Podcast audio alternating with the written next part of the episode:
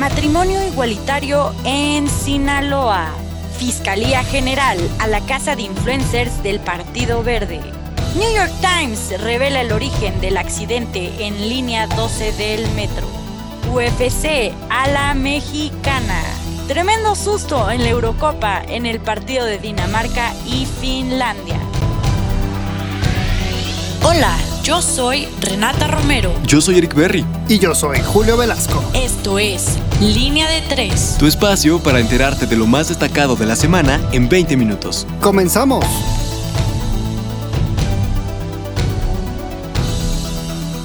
Hola, ¿qué tal? Muy buenos días, muy buenas tardes, muy buenas noches, dependiendo de dónde nos esté escuchando. Para mí es un verdadero privilegio traerle toda la información como cada semana. Pero bueno, esta semana igual venimos, venimos de gala, venimos todavía aquí analizando todavía las, las secuencias que dejaron las elecciones acompañado de la mano de Renata Romero. ¿Cómo estás, Renata? ¿Qué onda, Julio? Yo muy bien, gracias. ¿Y tú? Excelente, excelente, Renata. Y bueno, por la otra mano, aquí está nuestro invitado misterioso, la mouse herramienta misteriosa de Diego Alvarado, es nuestro columnista de la sección de Nacional. ¿Cómo estás, Diego? Muy contento, Julio, Renata, de acompañarlos una vez más después de estas largas, largas vacaciones en donde estuve ausente pues siempre es un gusto volver a estar aquí. El privilegio es todo nuestro y nos estaremos llenando de todo el análisis que, que nos va dejando todas las secuelas de esta cuarta transformación. Y bueno, Renata, este, Diego y a nuestra audiencia, si les parece, vámonos narrándoles lo que va pasando. Pero yo voy a darles esta, esta, en esta semana la sección de internacional. Y permítanme, bueno, este, entrar en materia con la noticia de que Víctor Orban desafía a la Unión Europea nuevamente. Hungría ha aprobado este martes una ley que prohíbe hablar de la homosexualidad en las escuelas del país, así como en los programas televisivos para menores. Este paso en contra de la comunidad LGBTI, pese obviamente al deseo de Bruselas de que lograr los 27 se conviertan en una zona de libertad para este colectivo. Bruselas expresó en marzo a través de una, una comisaría de igualdad que la orientación sexual no es una ideología y que ir en contra de este principio contrapone el artículo 2 del Tratado de la Unión Europea entonces, más problemas para el gobierno de Hungría, que si bien sabemos, Víctor Orbán es un político de extrema derecha. Además, permítanme contarles que ya resultados de las elecciones en Argelia, la autoridad electoral anunció que los resultados de las elecciones del sábado que aupan al nuevo ex partido del Frente Único de la Liberación Nacional y sus aliados.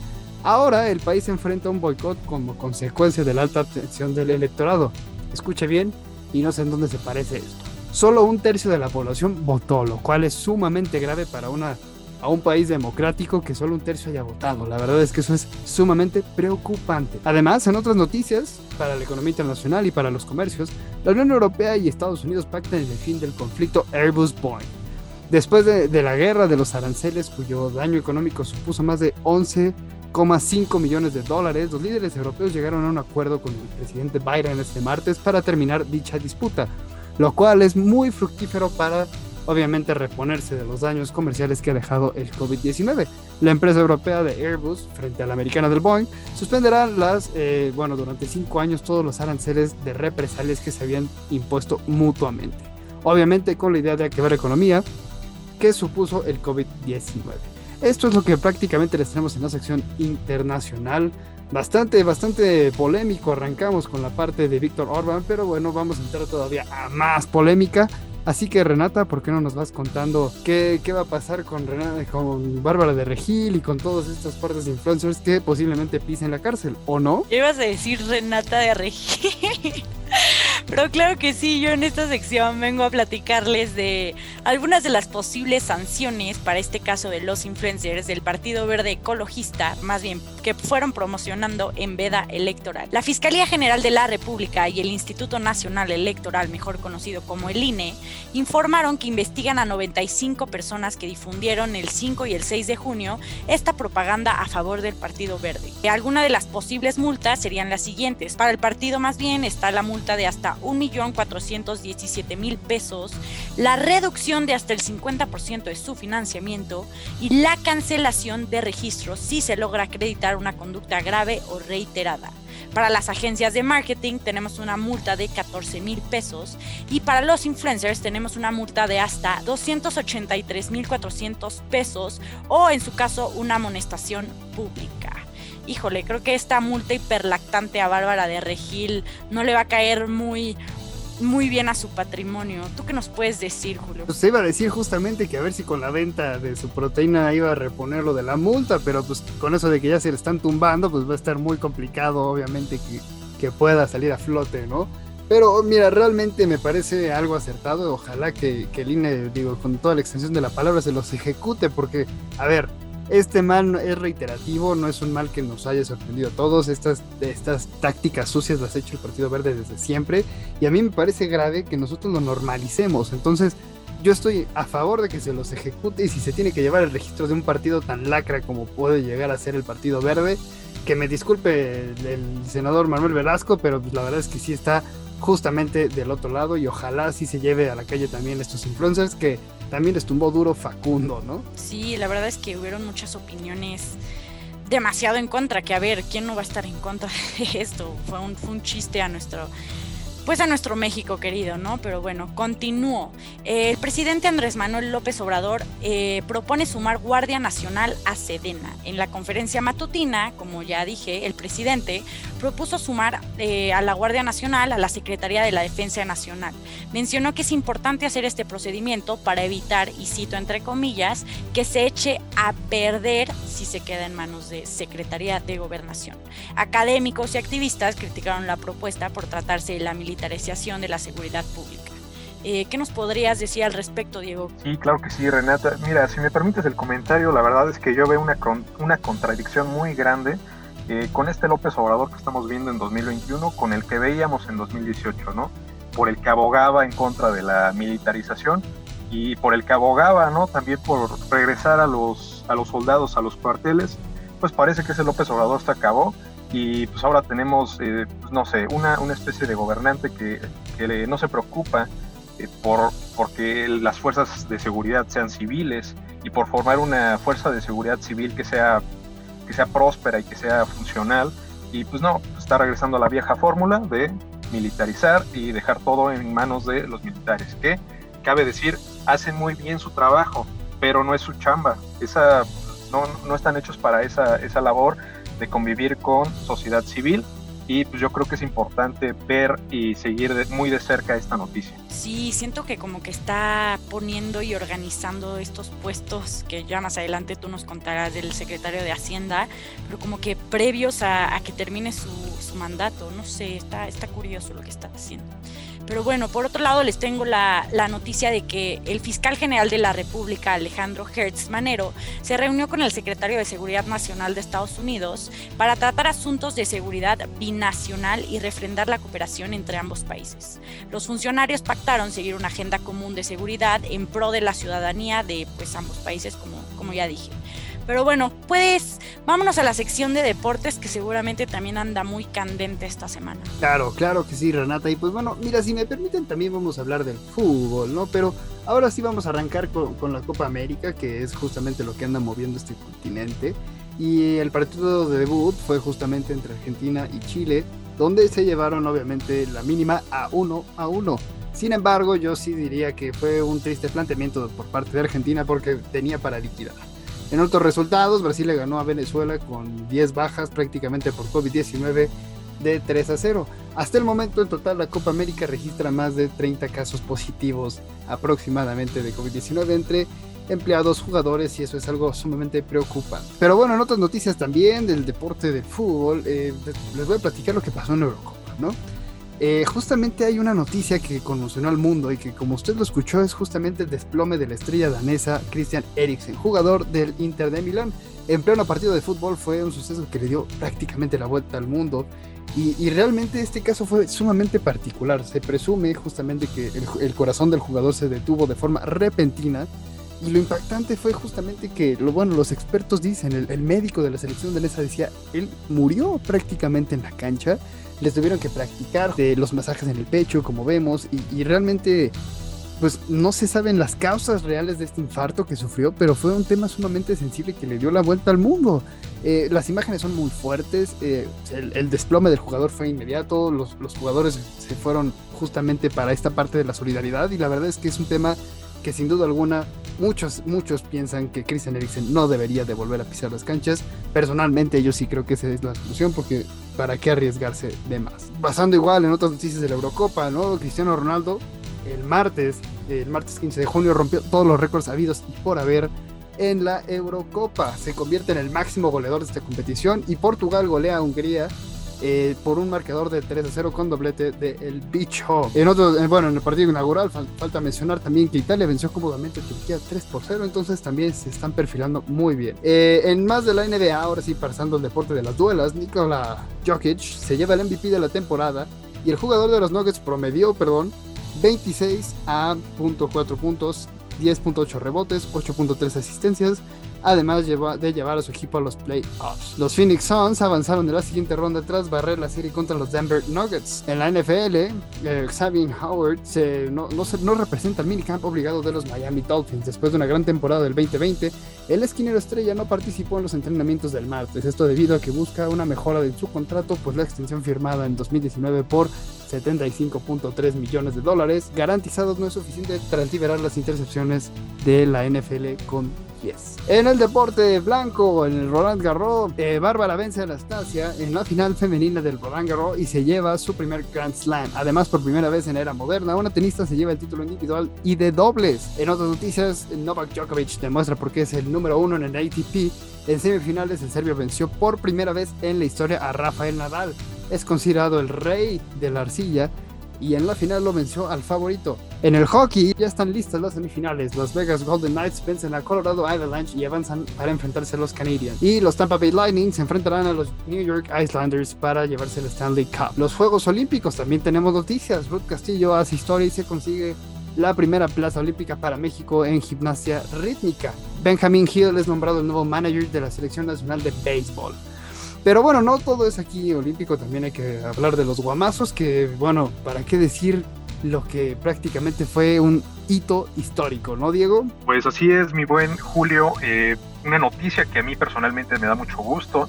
Eh, Brando Moreno, peleador de artes marciales mixtas, al grito de Viva México, güey. Si se pudo, pues se convirtió en el primer mexicano en lograr el título del campeonato de la UFC tras derrotar al brasileiro Davison Figueiredo. Eh, ¿Cómo la ves, Julio? Yo la verdad muy contento de, este nuevo prospecto nacional a convertirse en uno de los quizá peleadores más importantes eh, junto al Canelo, ¿no? Creo que sin duda alguna es importante ponerlo en la balanza. Creo que la última pelea que realizó, eh, una revancha y una avalancha prácticamente de golpes, pero lo interesante es que en esta pelea sí pudimos ver justamente las mejoras que, que, realizó y se vio mucho el hambre que tenía. Entonces yo me quedo mucho con el gesto deportivo que también hizo el brasileiro al, levantar al campeón. Entonces la verdad es que fue un momento sumamente emotivo para el deporte nacional.